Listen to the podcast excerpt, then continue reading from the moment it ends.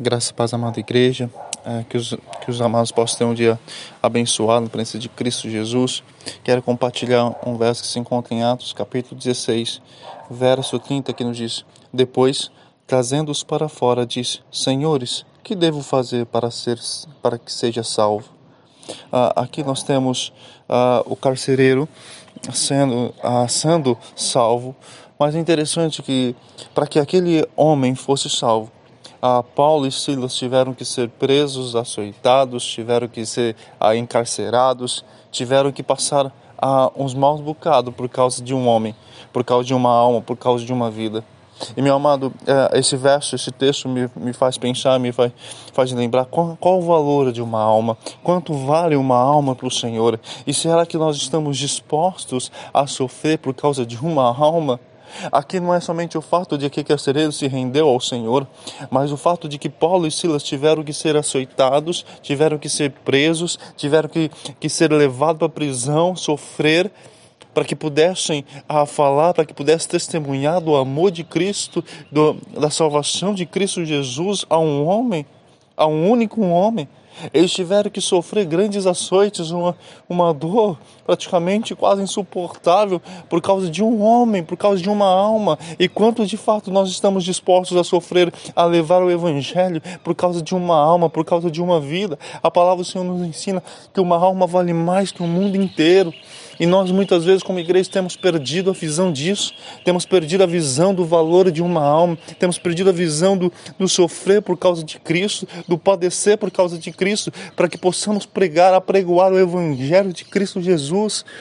Qual o valor de uma alma?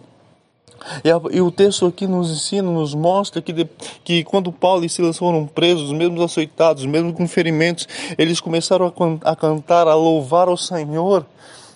Eles começaram a adorar o Senhor na dor, no sofrimento, na angústia. Começaram a adorar o Senhor e as portas da cadeia se, se abriram, as, as correntes se quebraram porque aqueles que estavam açoitados começaram a louvar e a bendizer o nome do Senhor, a adorar o Senhor em toda e qualquer circunstância.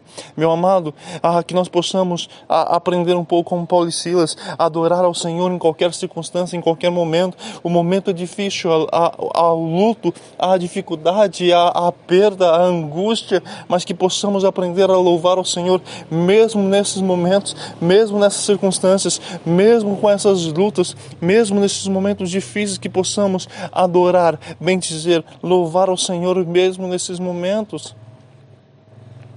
E se tivermos que padecer, para podermos testemunhar, para podermos falar do amor de Jesus, para que possamos a pregar, apregoar o amor de Jesus, que possamos fazer isso. Qual o valor de uma alma? Será que nós ainda estamos dispostos a sofrer, a padecer, a sofrer o dano por causa de uma alma, por causa de uma vida? Será que nós ainda estamos dispostos a sofrer, a se entregar por causa de uma alma, por causa de uma vida? Nós não sabemos quem será salvo, nós não sabemos aonde o Senhor vai manifestar a sua graça, em quem o Senhor vai manifestar a sua graça e misericórdia, em quem o Senhor vai manifestar a sua, a, a sua salvação, mas que nós possamos ser o, a, aqueles que vão de fato testemunhar do amor de Jesus mesmo em meio à dor, mesmo em meio aos ferimentos.